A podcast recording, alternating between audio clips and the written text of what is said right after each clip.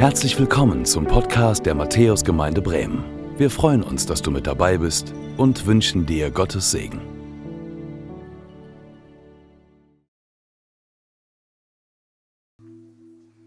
Sonntag.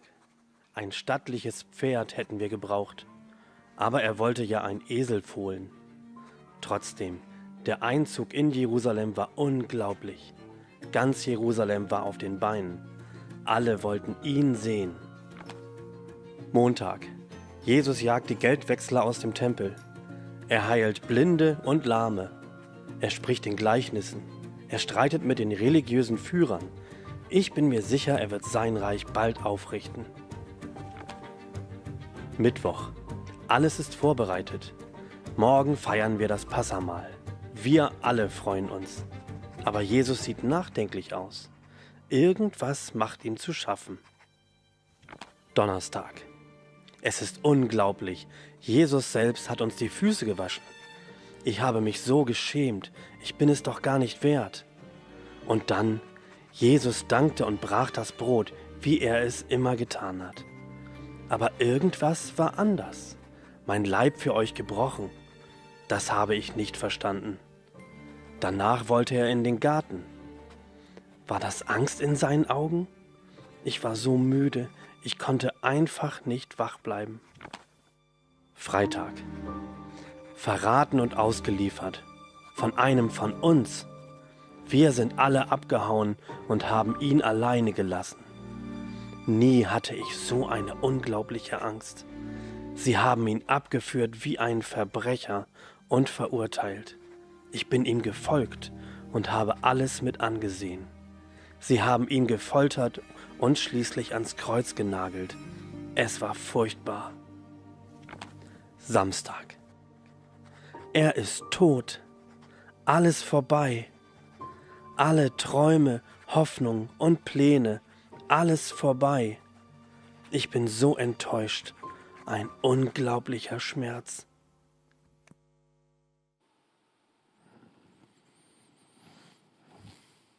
Ja, das war eine Woche, eine ganz besondere Woche, die Jesus da erlebt hat und seine Freunde mit ihm.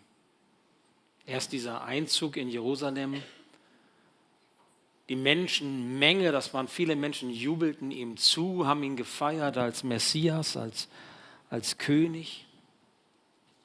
Dann hat er sich in der Woche mit seinen theologischen Gegnern auseinandergesetzt, gestritten mit ihm um, um der Sache willen, hat Wunder getan, hat gepredigt, hat darauf hingewiesen, ich werde sterben, ich werde von euch gehen. Dann am Donnerstag das letzte Mal mit seinen Freunden zusammen. Er wäscht ihnen die Füße, allen zwölf. So diese Arbeit, die einem Jesus nicht zusteht, einem Rabbi nicht zusteht. Und er tut das einfach so, er macht das, er dient ihnen, gibt ihnen ein Zeichen, ein Symbol für das, was sie tun sollen, wie sie miteinander umgehen. Und dann setzt er dieses Abendmahl ein, das die Christenheit bis heute feiert. Dieses merkwürdige, dies ist mein Leib für euch gegeben, dies ist mein, mein Blut für euch vergossen. Und die haben immer noch nicht verstanden, was da kommt und was das eigentlich soll. Und dann geht er in den Garten Gethsemane mit ein paar Freunden. Sie können gar nicht wach bleiben und er schwitzt Wasser und Blut und ringt, weil er weiß, er hat einen Weg zu gehen, den er eigentlich nicht gehen möchte, weil niemand stirbt gerne freiwillig auf diese grausame Art und Weise. Und dann kommt der Karfreitag und sie hängen ihn um 12 Uhr ans Kreuz und um 3 Uhr, drei Stunden später, ist er tot, elendig zugrunde gegangen und musste Spott und Hohn und Spucke ertragen und hat das getan, als der, der ohne Schuld war, der eigentlich es nicht verdient hat und da so aufgehängt wurde. Und dann haben sie ihn genommen, ganz schnell, weil sie vor dem Sabbat ihn noch irgendwie begraben mussten und haben ein Grab bekommen von Josef von Arimathea und haben ihn in diese Grabhöhle gelegt und schnell ähm, noch ein bisschen einbalsamiert und mit Tüchern umwickelt und hingelegt und dann, dann war der Sabbat und Jesus war tot. Und dann kam Ostern, der dritte Morgen. Dieser Ostermorgen, wo die Frauen hingingen, um nochmal zu gucken, können wir ihm noch was Gutes tun, um zu trauern, um Abschied zu nehmen, also was Gutes tun im Sinne von, können wir ihn nochmal anders äh, einbalsamieren, anders einwickeln, damit wir auf eine vernünftige Art und Weise trauern und Abschied nehmen können. Und dann kommen sie dahin und sehen, das Grab ist leer. Jesus ist da nicht mehr. Das ist irgendwie unglaublich. Unglaublich, was da geschehen ist. Und ich denke, das ist bis heute so, dass diese Bedeutung von Ostern für viele Menschen unglaublich zu sein scheint. Und vielleicht ist auch mancher unter uns jetzt hier dabei im Gottesdienst oder am Bildschirm mit dabei und sagt sich, okay, das ist so christliche Tradition, Ostern, Jesus Christus ist auferstanden, aber ist das nicht alles irgendwie nur so gedanklich passiert, so in den Herzen irgendwie so Einbildung oder irgendwie so eine, so eine Kraft, so eine psychologische Kraft, die da irgendwie so geboren worden ist. Also ist das wirklich passiert? Ist das Grab denn wirklich leer? Also in allen christlichen Kirchen, sage ich mal mehr oder weniger, wird diese wunderbare Botschaft von Ostern verkündigt. Jesus ist auferstanden, er ist wahrhaftig auferstanden, haben viele von euch eben gerufen. Das Grab ist leer, Jesus lebt. Jesus lebt. Eigentlich ist das Osterfest ja das höchste Fest, was wir haben als Christen. Wir haben das am vergangenen Sonntag schon vom Moderator gehört, ich glaube, Andreas, du warst, es hat gesagt, irgendwie, äh, das ist eigentlich noch viel mehr als, als Weihnachten so. Ne? Es ist irgendwie hat eine höhere Bedeutung eigentlich als das, was wir sonst so im Kirchenjahr an Festen haben, weil es ein Fest der Freude ist. Es ist ein Fest, was unser Herz anstecken müsste und wir müssten uns freuen darüber. Der Tod ist überwunden, das Leben hat gesiegt über alle Zerstörungsmächte und es gibt eine Hoffnung, die uns nichts und niemand wieder nehmen kann. Ich will das mal so sagen, seit Ostern hat der Himmel eine Tür bekommen. Es gibt eine Tür im Himmel. Und alle, die irgendwann einmal, weil sie als Nachfolger Jesu unterwegs gewesen sind, weil sie Jesus ihr Leben anvertraut haben, die irgendwann einmal die Erde verlassen werden, die werden durch diese Tür hindurchgehen in die ewige Gemeinschaft Gottes. Das hat Gott verheißen. Ostern schenkt uns eine Hoffnung, die uns nichts und niemand nehmen kann. Die Hoffnung auf die Ewigkeit Gottes. Ist das nicht klasse? Aber irgendwie vielleicht auch unglaublich.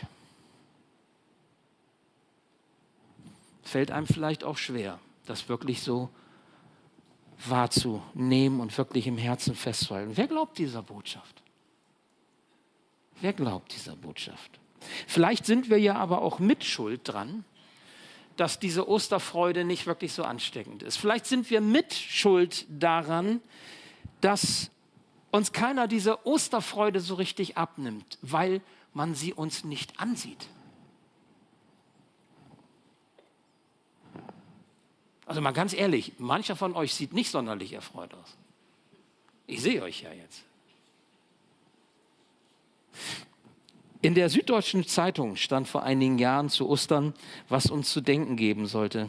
Da konnte man lesen, wenn der Satz Jesus lebt, kennt ihr noch diese Dinger hier? Anstecknadeln? Jesus lebt? Ich habe meine verloren. Und im ersten Gottesdienst habe ich gesagt, ah, früher gab es ja diese Anstecknadeln. Im zweiten Gottesdienst kam jemand und sagte, ich habe noch eine im Auto, die schenke ich dir. Klasse. Jetzt muss ich die natürlich auch tragen. Ne? Jesus lebt. Hatte ich früher in den 70er Jahren. Jesus lebt. Wenn das wirklich geglaubt werden würde, schreibt die Süddeutsche Zeitung, Jesus lebt, müssten den Christen eigentlich Flügel wachsen. Die Gemeinden müssten vor Kraft strotzen. Ihre begeisterten Mitglieder müssten an Ostern durch die Straßen rennen und jedem ins Ohr brüllen, Gott lebt, wirklich, er lebt. Stattdessen stehen sie mit allen anderen im Osterstau auf der Autobahn.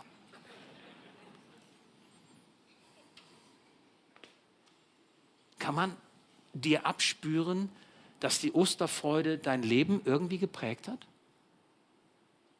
Kann man dir das ansehen, dass du glaubst, dass Jesus lebt oder hast du dich an diese, diese Botschaft schon gewöhnt und deinen Anstecker schon längst verloren? Wobei es geht ja nicht um den Anstecker, ne? Es geht nicht um, um den Aufkleber auf dem Auto, sondern es geht um das, was du ausstrahlst um das, was du bist, was die Menschen an dir sehen, wenn sie auf dich schauen. Ostern lässt uns Flügel wachsen. Ich finde diese Formulierung klasse. Süddeutsche Zeitung, danke. Ostern lässt uns Flügel wachsen hin zu Gott. So sollte es sein. Nun, dass das oft anders ist bei uns, hängt damit zusammen, ich glaube, die meisten Menschen gehen an dieses Thema Jesus mit dem Verstand heran. Sie versuchen irgendwie logisch nachzuvollziehen, was ist da passiert. Kann man das glauben? Las ich gerade äh, gestern noch mal so online, ist die Kreuzigung Jesu eigentlich historisch glaubwürdig belegt? Ist sie im Übrigen tatsächlich. Also auch von außerjüdischen und außerchristlichen Quellen, Tacitus, Josephus, haben das belegt, tatsächlich als Geschichtsschreiber, dass Jesus gekreuzigt wurde. Aber mit der Auferstehung genauso. Wie, wie soll man das begreifen? Irgendwie ist das doch komisch. Ich meine, wer tot ist, ist tot, oder? Ich habe ja auch viel mit Menschen zu tun, die verstorben sind und beerdige viele. Da ist noch nie jemand aufgestanden und hat gesagt, warte noch mal eben, ich habe noch was vor. Geht jetzt nicht. Noch nicht. Nee, das habe ich nicht. Wir gehen mit dem Verstand daran. Obwohl wir Jesus mit dem Verstand nicht fassen können, sondern mit dem Herzen ihm begegnen. Da hilft der Verstand, die Ratio, unser Verstehen nicht wirklich weiter. In einem Telefoninterview mit einem Bremer Radiosender wurde ich einmal gefragt, was Ostern bedeutet. Wo Ostern herkommt und wie man Ostern verstehen kann. Und, und äh, ja, da wollte sie mir ein paar Fragen stellen. Die Journalistin gab mir noch ein bisschen Zeit, ähm, so drüber nachzudenken, rief dann nochmal an und dann war das Live-Telefonat und ich durfte die Bedeutung und die Wichtigkeit von Ostern herausstellen. Und am Ende fragte die Journalistin, dann hat Ostern also nichts mit Ostereiern und Osterhase zu tun? Wenn die gesehen hätte, wie ich dann geguckt habe, war ja nur ein Telefoninterview. Was ist Ostern? Der Goldhase von Lind? Ich habe einen gekriegt heute. Was ist Ostern? Und was ist es nicht? Was bedeutet Ostern für dich? Was bedeutet Ostern für mich, die wir heute hier in der Kirche sind und die Kirche ist rappeldicke voll, das ist super. Was bedeutet Ostern für die Menschen, die nicht in die Kirche gehen, für deine Nachbarn, für deine Freunde, für deine Arbeitskollegen? Also lasst uns bitte nicht beschweren über die Menschen, die die Bedeutung von, von Ostern nicht mehr verloren haben, die es nicht mehr verstehen können. Lasst uns nicht mit den, Fingern, mit Fingern auf solche Leute zeigen, die, die nicht in die Kirche kommen. Fangen wir besser damit an, selber als Christen die Botschaft von Ostern ehrlich zu leben. Und so zu leben und so weiter zu sagen, dass die Menschen damit was anfangen können. Dann werden uns erstaunte Gesichter begegnen und Menschen werden fragen, was, du glaubst wirklich daran? Du glaubst wirklich, dass das so passiert ist? Wie kommst du dazu? Ja, es ist erstaunlich, dass es tatsächlich Menschen gibt, die daran glauben, dass das Grab leer war dass Jesus real wirklich auferstanden ist, nicht nur so theoretisch, sondern in echt. Und dass es wirklich geschehen ist. Jesus lebt. Die behaupten, er lebt auch heute noch. Und er kann Menschenleben heilen. Er kann Menschenherzen verändern. Und er zieht Menschen hin in die Gemeinschaft mit Gott. Ostern ist das Fest, das ein Feuer der Hoffnung in uns entzündet. Und das sollte man uns ansehen. Denn du musst keinen Tag in deinem Leben ohne diese Hoffnung leben, weil Jesus lebt und zwar ewig. Hast du auch Hoffnung ewig, egal was deine Not jetzt sein mag. Ob es vielleicht eine Krankheit ist, unter der du leidest, oder ob es äh, zwischenmenschliche Probleme sind, die dir zu schaffen machen, oder ob du einfach an dieser Misere dieser Welt leidest oder auch an ganz anderen Problemen. Ich könnte ja jetzt vieles aufzählen. Ich möchte dir sagen, Jesus schenkt dir Hoffnung, weil er hat den Tod besiegt. Alle Mächte der Finsternis, des Todes, des Bösen hat er überwunden. Er lebt jetzt und in Ewigkeit. Wir haben den Sieger an unserer Seite, wenn wir mit ihm unterwegs sind. Wow. den Sieger. Solch ein Glaube beflügelt.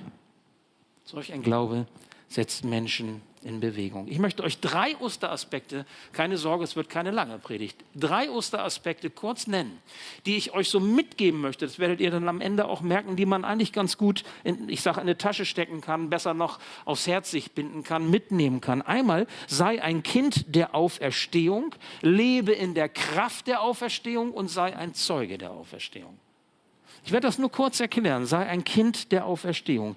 Das ist eine wirklich merkwürdige Formulierung. Und ich habe sie extra ausgesucht, äh, um deutlich zu machen, ja, wie kann ich das verstehen, was da passiert ist. Wenn wir so gewohnte Begriffe hören, dann geht das hier rein und da raus und ein bisschen was tröpfelt vielleicht ins Herz. Wenn wir das mal mit anderen Begriffen verstehen lernen, dann, dann ist das irgendwie ein bisschen sperriger und das bleibt auch länger. Das ist der Brühwürfel, der dann eben noch nachwirkt. Okay? Sei ein Kind der Auferstehung. Wo kommt diese Formulierung her? Jesus selbst hat sie gebraucht. Lukas 20, Vers 36. Da spricht er auf die, die, äh, Blick auf die, die mit ihm unterwegs sind als seine Nachfolger, folgendes. Er sagt, denn sie, also die mir nachfolgen, sind den Engeln gleich und Gottes Kinder, weil sie Kinder der Auferstehung sind. Was ist das für eine merkwürdige Formulierung? Ich weiß gar nicht, ob du das schon mal gelesen oder gehört hast. Du bist den Engeln gleich.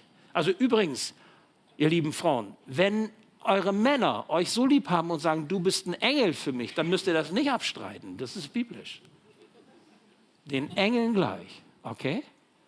Gut, das dürfen die Frauen auch den Männern sagen. Das ist auch okay. Also, denn sie sind den Engeln gleich und Gottes Kinder, weil sie Kinder der Auferstehung sind. Was bedeutet das? Das bedeutet, wenn du durch deinen Jesus-Glauben mit Jesus verbunden unterwegs bist, dann gehörst du ganz eng zu Gott. Dann bist du sein geliebtes Kind. Und als sein geliebtes Kind gelten dir auch alle Verheißungen und Zusagen, die Gott gibt. Auch die Verheißung, dass die, der Himmel eine Tür hat und du hindurchgehen wirst in die ewige Gemeinschaft Gottes. Das ist eine Verheißung, die Gott dir gibt. Und noch mehr, er sagt, du bist wie mein eigen Fleisch und Blut, mein eigenes Kind. Und damit bist du meinen Engeln gleich in der Ewigkeit. Was sind die Engel? Die Engel sind in der ewigen Gemeinschaft mit Gott. Und so wirst du in der ewigen Gemeinschaft ganz nah sein wie die Engel mit Gott. Ist das nicht krass? Wie verwegen ist solch eine Aussage? Macht euch das mal klar. Gott sieht uns als Kinder der Auferstehung, den Engeln gleich. Niemals brauchst du daran zweifeln, dass du Gottes Kind bist. Niemals brauchst du an deiner Gotteskindschaft zweifeln. Weißt du warum nicht? Weil sie nicht davon abhängt, wie fromm du bist. Weil sie nicht davon abhängt, was du alles tust oder nicht tust. Weil sie nicht davon abhängt, wie, wie groß dein Glaube an Jesus ist, sondern Deine Gotteskindschaft hängt ganz allein von dem ab, was Gott in Jesus für dich getan hat. Und das schenkt er dir. Er ist am Kreuz für dich gestorben zur Vergebung deiner Schuld. Der Schuld von gestern, der Schuld von heute und auch der Schuld von morgen. Und er ist wieder auferstanden, um dir neues, ewiges Leben zu schenken und eine Hoffnung, die nichts und niemand dir wieder nehmen kann. Jesus hat die Macht der Sünde und die Macht des Teufels in deinem Leben ein für allemal gebrochen. Du hast zwar immer noch zu tun mit der Sünde, ich habe immer noch zu tun mit der Sünde, aber sie hat nicht mehr die Macht über uns. Sondern Jesus lebt und ihm ist nichts unmöglich. Er schenkt dir neues Leben mit ewiger Hoffnung. Das ist sein Geschenk an dich. Unglaublich? Was würdest du sagen? Was denkst du? Oder vielleicht doch wahr? Bitte stelle dich in Frage. Überprüfe, wie du mit Jesus unterwegs bist. Schau in dein Herz. Mach eine Bestandsaufnahme. Mach Inventur. Guck, ob deine Motivation die richtige ist. Aber bitte zweifle nicht einmal daran, dass Gott Wort hält in deinem Leben.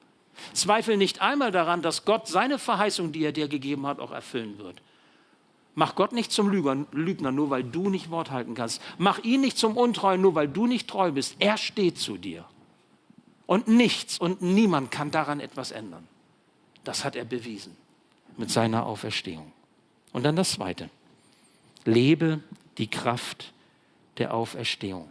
Wenn Jesus heute noch lebt und er in seiner Auferstehungskraft das Leben von Menschen verändert, das Leben von Menschen heilt, zurechtbringt, dann sollten wir als Kinder der Auferstehung auch in dieser Kraft, die er hat, die er uns schenkt, leben. Wie, wie geht das? Wie macht man das? Wie, wie können wir in der Kraft der Auferstehung leben? Ich gebe euch die Antwort. Es ist ganz einfach. So einfach, dass es schon wieder schwer zu sein scheint. Es ist so einfach, nämlich indem du dich nach Jesus ausstreckst, jeden Tag indem du Jesus fokussierst und nicht links liegen lässt, jeden Tag.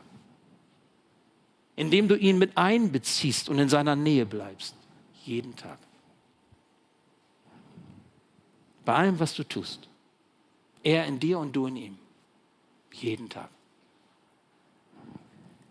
Paulus sagt einmal, Philippa 3, Vers 10 und Vers 11, ich möchte ihn, Jesus, erkennen und die Kraft seiner Auferstehung und die Gemeinschaft seiner Leiden und seinem Tode gleichgestaltet werden, damit ich gelange zur Auferstehung von den Toten.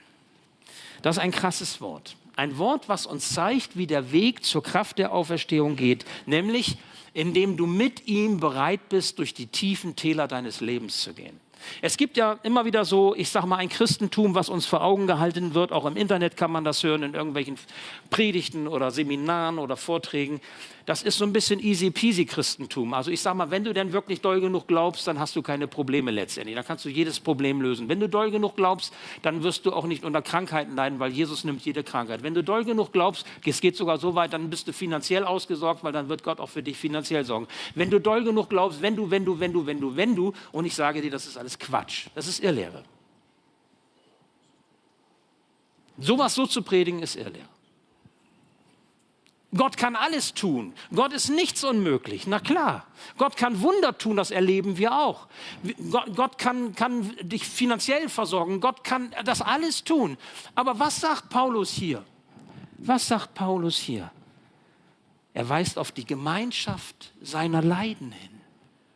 So wie Christus gelitten hat, sollen auch wir bereit sein, einen Leidensweg zu gehen, wenn Gott uns den Weg führt. Und er setzt sogar noch einen drauf. Er sagt, seinem Tode gleichgestaltet werden, seinem Tode gleichgestaltet werden. Was meint denn das bitteschön? Ich will es dir sagen, nimm dein Kreuz auf dich. Nimm dein Kreuz auf dich. Schüttel es nicht ab. Meistens tauschst du ein Kreuz gegen ein anderes ab.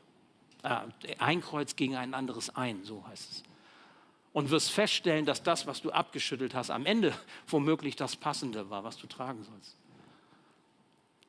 Nimm dein Kreuz auf dich um Jesu willen, dann wirst du in der Kraft seiner Auferstehung leben dann wirst du erfahren, wie die Auferstehungskraft, wie er selbst in dir wirksam wird und du auch in den tiefen Tälern deines Lebens nicht alleine bist. Gott führt nicht immer am Leid vorbei, aber er führt hindurch und ihn zu erleben, in seiner Kraft zu leben, das ist das Entscheidende.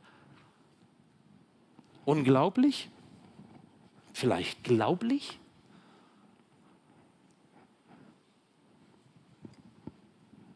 Lass dich darauf ein. Nimm dein Kreuz auf dich, probier es aus. Gott steht zu seinem Wort, du wirst es sehen. Gott hält Wort. Zweifel nicht daran, dass Gott Wort hält. Als Kind der Auferstehung lernst du von deinem Herrn und du folgst seinen Fußspuren, weil sie dir den Weg weisen, den er segnet. Gottes Wege, die er segnet, sind nicht die, die, die du auswählst, wo du dann sagst, so und jetzt her gibt man noch deinen Segen dazu, wie die Erdbeersoße über Vanilleeis rüberkommt, ja? Sondern die Wege, die gesegnete Wege sind die Wege, die er dich führt und wo du bereit bist, die, die Spur einzuführen anzunehmen, auf der er dich gestellt, auf die er dich gestellt hat, wo du gehen sollst. Das sind gesegnete Wege. Du kannst natürlich alle Wege gehen. Du kannst bekehrt sein und du kannst Christ sein und du kannst alle Wege gehen. Du kannst tun und lassen, was du willst. Und dann kannst du auch beten. Und wenn es hinterher schlecht läuft, kannst du sagen, Herr, hilf mir. Oder warum bist du nicht da? Und so. Kannst du alles machen. Gott lässt zu, dass wir sündigen. Er lässt auch zu dann, dass wir die Früchte zu ernten haben, die wir gesät haben. Gott verhindert nicht alles Leid im Leben. Gott lässt auch zu, dass wir Irr Irrwege gehen, aber vergiss nicht, vergiss nicht, der Weg, der in die Ewigkeit Gottes führt, ist ein schmaler Weg. Der Weg, der in die Ewigkeit Gottes führt, ist ein oftmals auch steiniger Weg. Und mal ganz ehrlich, der Weg, der in die Ewigkeit Gottes führt, ist manchmal auch ein Weg, auf dem wir mit Mühen gehen. Und dieser Weg, diesen Weg zu gehen, kostet auch die Bereitschaft, alles das loszulassen, was deiner Jesus-Beziehung im Wege steht. Und ich glaube, manche Christen, die haben Mühe, das so, so anzunehmen. Die wollen das nicht, weil wir natürlich alle möglichst kein Leid und möglichst gut fühlen und möglichst Verbesserung des Lebens und Optimierung und ich weiß nicht was. Aber die Bereitschaft, das loszulassen, das sterben zu lassen, sich von dem zu trennen, was der Jesus-Beziehung im Wege steht, das hat was mit Sterben zu tun. Das sind Trauerprozesse. Wenn du loslassen musst, woran dein Herz hängt, aber das zerstört deine Jesus-Beziehung und Jesus sagt, lass es los, lass es sterben, gib es wieder ab. Nur auf diesem Weg, auf dem der Auferstandene mitgeht, kannst du in der Kraft der Auferstehung leben. Sei ein Kind der Auferstehung, lebe in der Kraft der Auferstehung und das dritte zum Schluss, sei ein Zeuge der Auferstehung. Du bist jetzt gefragt. Dein Zeugnis ist gefragt. Wie ist das jetzt für dich? Glaubst du, Jesus lebt? Bist du bereit, auch das, ich sag mal, sichtbar zu machen in deinem Leben, dass du davon überzeugt bist, dass Jesus existent ist und dass der Stärkere an deiner Seite ist, dass Menschen das wahrnehmen, dass sie an deinem Lebenszeugnis, und das geht wie gesagt über irgendwelche frommen Sprüche, die wir klopfen, hinaus, dass sie sehen im Gelingen und im Scheitern, in Freude und in Leid, ob es dir gut geht oder schlecht geht, du bist jemand, der die Hoffnung nicht aufgegeben hat. Wieso eigentlich nicht? Und dann kannst du sagen, weil Jesus lebt weil er in meinem Herzen ist. Weil ich keinen Tag, keine Minute oder keine Stunde alleine ohne ihn leben muss. Ihr Lieben, ich weiß auch, was Schmerzen bedeutet. Manche wissen das. Wie furchtbar das ist, wenn man unter Krankheiten leidet und man kommt 24 Stunden am Tag nicht da raus. Du brauchst Hilfe. Du brauchst Trost, du brauchst Freude, du brauchst Kraft, die über Medizin oder das, was Menschen dir geben können, weit hinausgeht. Jesus ist der, der lebt. Jesus ist der, der dir das geben kann, was du nirgendwo sonst findest. Und Menschen dürfen das sehen, dürfen sehen, dass du eine Kraft in deinem Leben hast, die so stark ist, nach der andere sich auch sehen und sagen, ey, das möchte ich auch haben, das möchte ich auch erleben. Wie, wie machst du das nur? Und dann sagst du, ich mache das nicht. Ich weine, ich bin verzweifelt vielleicht oder ich freue mich mal, aber da ist einer, der gibt mir die Kraft. Und die kannst du auch erleben, diese Kraft. Die kannst du auch geschenkt bekommen. In der Apostelgeschichte 4.33 lesen wir, und mit großer Kraft bezeugten die Apostel die Auferstehung des Herrn Jesus und große Gnade war bei ihnen. Sie haben eine große Kraft erlebt, weil Gott alles kann, nichts ist ihm unmöglich. Und sie haben erlebt, wie Gott in seiner Gnade Menschen bewegt. So wie ihr jetzt heute hier seid. Wie, wie toll ist das, dass ich heute mit euch zusammen über Ostern nachdenken darf und habe nicht erwartet, dass so viele von euch heute hier kommen und auch am Bildschirm noch mit dabei sind und am Telefon und, und wir können Ostern feiern, wir können Gott zur Ehre singen, können ja auch unsere Herzen ihm öffnen und merken, das ist eine Realität, das ist eine Kraft, die uns bewegt. Als Zeuge der Auferstehung bist du niemals allein. Du hast immer Menschen an deiner Seite.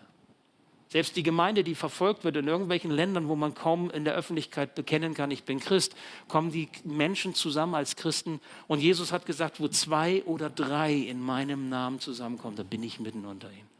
Zwei oder drei. Wir sind schon ein paar mehr, ne? Als zwei oder drei. Und nun stelle ich mir vor, dass jeder von uns damit beginnt, seinen Jesus-Auferstehungsglauben zu leben zu leben dort, wo er steht. In der Familie, in der Nachbarschaft, in der Schule, am Arbeitsplatz, an der Uni, im Verein, bei den Verwandten, wo auch immer du bist. Was passiert? Was passiert in Huchting, wenn wir anfangen, so zu leben? Nicht nur mit irgendwelchen frommen Sprüchen rumlaufen, so, sondern wirklich, ich sage mal, Menschen uns das ab, ablesen können. Sie merken, ey, du hast ja Flügel, wie machst du das? Wie kannst du fliegen in dieser Situation? Wo bekommst du die Kraft her?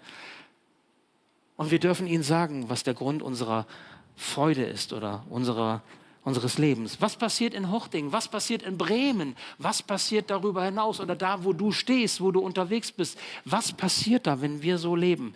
Weißt du was? Ich glaube, wir werden die Wunder Gottes sehen. Und was ist das größte Wunder? Nicht, dass Menschen, die krank sind, gesund werden. Das ist schon toll. Aber das ist nicht das größte Wunder oder irgendetwas anderes so senkrecht von oben vom Himmel fällt. Und das ist nicht das größte Wunder. Das größte Wunder ist, wenn ein Menschenherz sich öffnet für die Gegenwart Jesu und Menschen in die Nähe Gottes gezogen werden und sich auf ihn hinausrichten.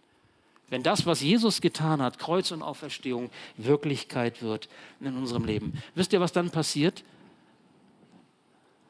Dann wird aus unglaublich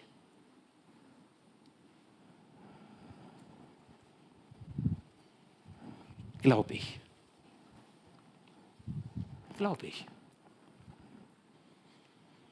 Nicht unglaublich, sondern weil Jesus auferstanden ist, glaube ich. Sonntag. Die Frauen haben es zuerst erzählt. Es war eigentlich unmöglich. Aber dann sind wir selbst zum Grab gerannt und haben es auch gesehen. Das Grab war leer und dann haben wir ihn gesehen. Es ist unglaublich. Jesus lebt. Er ist auferstanden. Wir hätten es wissen müssen. Jesus hat den Tod besiegt. Jesus lebt.